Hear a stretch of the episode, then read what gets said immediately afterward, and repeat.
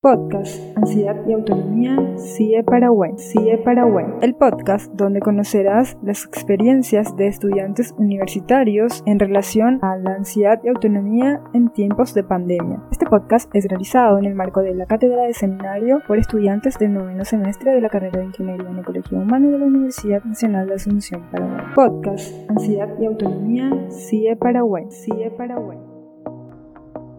Buenas a todos, hoy les traemos un nuevo episodio para acompañarte con la merienda, la cena o el desayuno. En esta ocasión tenemos a un estudiante del primer semestre que nos está acompañando y que nos va a contar sobre su experiencia en este tiempo de cuarentena. Soy Natalia Castillo y hoy estará como invitado Guillermo Espínola. Acabaste de ingresar seguramente en el cursillo, pasaste por un poquito de eso entonces, ahora más otra vez con lo que es la pandemia, con lo que es las clases virtuales, y e, eso es lo que queremos abordar. Eh, queremos saber un poco tu situación, eh, si quieres compartirnos tu experiencia, eh, cómo te sentiste en, en, el cursillo, porque el cursillo te tocó con, con clases virtuales, ¿verdad? ¿O, o ingresaste anteriormente? me tocó las primeras semanas, creo que fueron cuatro por ahí, me tocó presencial, o sea, nos íbamos a la facultad de eso.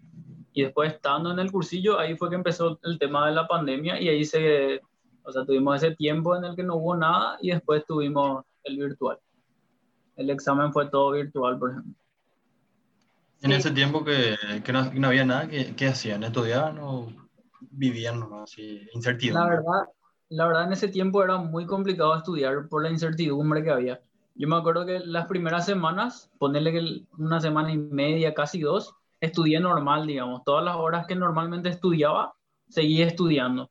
Y después ya era más, eh, o sea, ya, ya, tenés esa incertidumbre de, yo, ¿qué será que va a pasar? ¿Será que van a cancelar todo y yo acá estoy matándome todavía, ¿entendés? Y hablaba con los compañeros y tenía la misma situación de, de que, o sea, era, era muy, muy fácil también el, no estudiar nomás, porque te digo, no sabíamos nada y no había nadie controlando y vos mismo lo ya estabas cansado de, de no saber nada justamente y por eso eh, así o estudiabas muy poco o había días que no estudiaba luego. O sea, e, esa parte fue muy estresante. Y así es que estabas estudiando y al final resultaba que cancelaban nomás el ingreso en ese semestre y qué sé yo, y qué iba a hacer yo, desperdicié todo ese tiempo que podía estar haciendo otra cosa pero estudiaban y todo tipo de información, se mezclaba todo y no, no sabían más qué lo que era. Después, por ejemplo, estaba el ejemplo de, creo que filosofía, que ingresaron todos de una y después, ah, no, seguro van a hacer lo mismo. Y... Yo tengo un amigo que entró así, de pedo entró en filo. Aprovechó el book. Cuando empezaste, Guille, el semestre, ¿tuviste también esa incertidumbre o ya era más no sé, diferente, como que ya tuviste esa experiencia del CPI.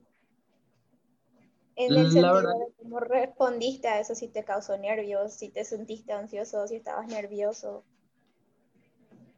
Yo creo que nervios no, pero, o sea, a mí lo que me pone bajón, lo que me puso bajón en ese momento al empezar, fue que, que justamente no era como irte a la universidad, empezar una nueva etapa y qué sé yo, pero estás ahí en tu escritorio al lado de tu cámara, otra no tenés ese, ese ambiente de, de, la universidad, de poder estar en el patio con tus compañeros y qué sé yo. Mm. Entonces, en eso por lo menos ya nos sirvió la experiencia. En cuanto a tu organización, Guille, hablando así de la autonomía, en cuanto a tu organización para tus planes, tus horarios, eh, seguro que vos tenés otra responsabilidad aparte de estudiar en la facultad, de ser hijo, de ser hermano. Em, ¿Cómo fue para vos encontrar, tardaste mucho en encontrar un sistema que te funcione, una organización así que puedas seguir mensualmente o, o hasta ahora no tenés todavía algo así?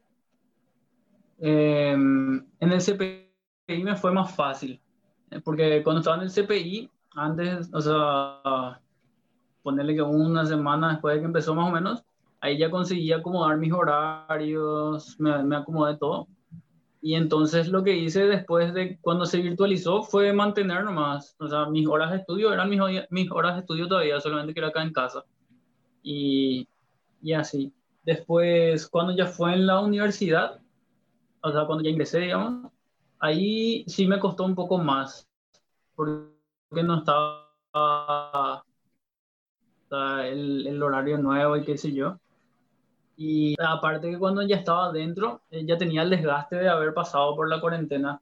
Entonces ya es más, ya era más desordenado. Hasta ahora la verdad. Ya era un poco más desordenado eh, las tareas. Como tenías la opción, por ejemplo, de entregar las tareas hasta las 21 o hasta las... Hay tareas que se entregan 23 y 55 y eso. Entonces como que ya hace más a última hora y qué sé yo. Yo creo que en, en lo referente a organización sí ahora, o sea, restándole el tiempo que normalmente gastaba viajando a la facultad, por ejemplo, tenés esos tiempos libres. Entonces, es como que se desordenó todo, puedes hacer a cualquier hora del día y esas cosas. Sí, la verdad que sí, lo bueno es que entregas tu tarea. Exacto. Sí, la verdad, esto es algo que me gustaría que se mantenga después de, de que termine todo esto, del agilamiento y qué sé yo. Me gustaría que se pueda seguir con ese sistema de entregar las tareas online. O sea, eh, a mí me resulta muy cómodo, no sé qué, qué, dicen ustedes, pero a mí por lo menos me gusta mucho. Porque, no sé, para mí eh, te da mucho más tiempo de hacer cosas y eso. No sé qué opinan ustedes. Yo Nosotros habíamos tenido, teníamos, teníamos ya, o sea, a medida que cambian las materias, lo, la finalidad de la materia entonces cambian, entonces podés usar ese, ese método. Nosotros usábamos. Recuerdo que cuando empezó el semestre antes de la pandemia, una persona nos había dado todo su plataforma ya y ahí íbamos a trabajar muchísimo. Yo creo que la Facultad de Ciencias Agrarias luego eh, es muy abierta, muy empática con los estudiantes en comparación a muchas otras facultades. Eh, nos dan muchas oportunidades eh, pensando en el estudiante. Ya desde el cursillo, por ejemplo, hace esta estrategia de dar oportunidades de ingreso y después, sí, del repechaje, eh, de elegir segunda, tercera opción. Eso es nuevito, creo que hace unos años nomás se puso, eh, algo así. Y también después, qué sé yo, después de ingresar tenés eh, becas, tenés oportunidad de, si tenés buen promedio, exonerar tu matrícula, tenés almuerzos. ticket de almuerzos, no sé si sigue habiendo lo del pasaje, tenemos el centro, tenemos muchas oportunidades realmente. Eh, yo suelo ver muchas otras facultades que, que no, ¿verdad? Que tipo, vos tenés que para todo sin ingresar, vete vos, eh, le hacen esperar mucho tiempo otra vez. Nosotros incluso tenemos dos cursillos por año. Eh, hay facultades que tienen uno nomás. Y si no ingresaste, tenés que esperar muchísimo otra vez. cosas así. 60% de la sí. Ver todos estos años, ¿verdad? Esperemos que sepas manejar y, puedas seguir escuchando nuestro podcast donde vamos a ir hablando sobre eh, el manejo ¿verdad? de la ansiedad y el manejo de la autonomía, ¿verdad? porque eh, llega un momento también en la carrera donde hay muchos obstáculos, no hay obstáculos, muchas pruebas, vamos a decirlo, eh, qué sé yo, situaciones, ¿verdad? En cuanto a materias, ahora se vino esto, ¿verdad? La pandemia, vos de, de un algo ya. Nosotros, por ejemplo, pasamos por paros, varios paros, no sé si te enteraste que la UNA tuvo muchos paros. Eso también fue un momento de mucha incertidumbre. que es un tema es muy interesante, el manejo de la ansiedad.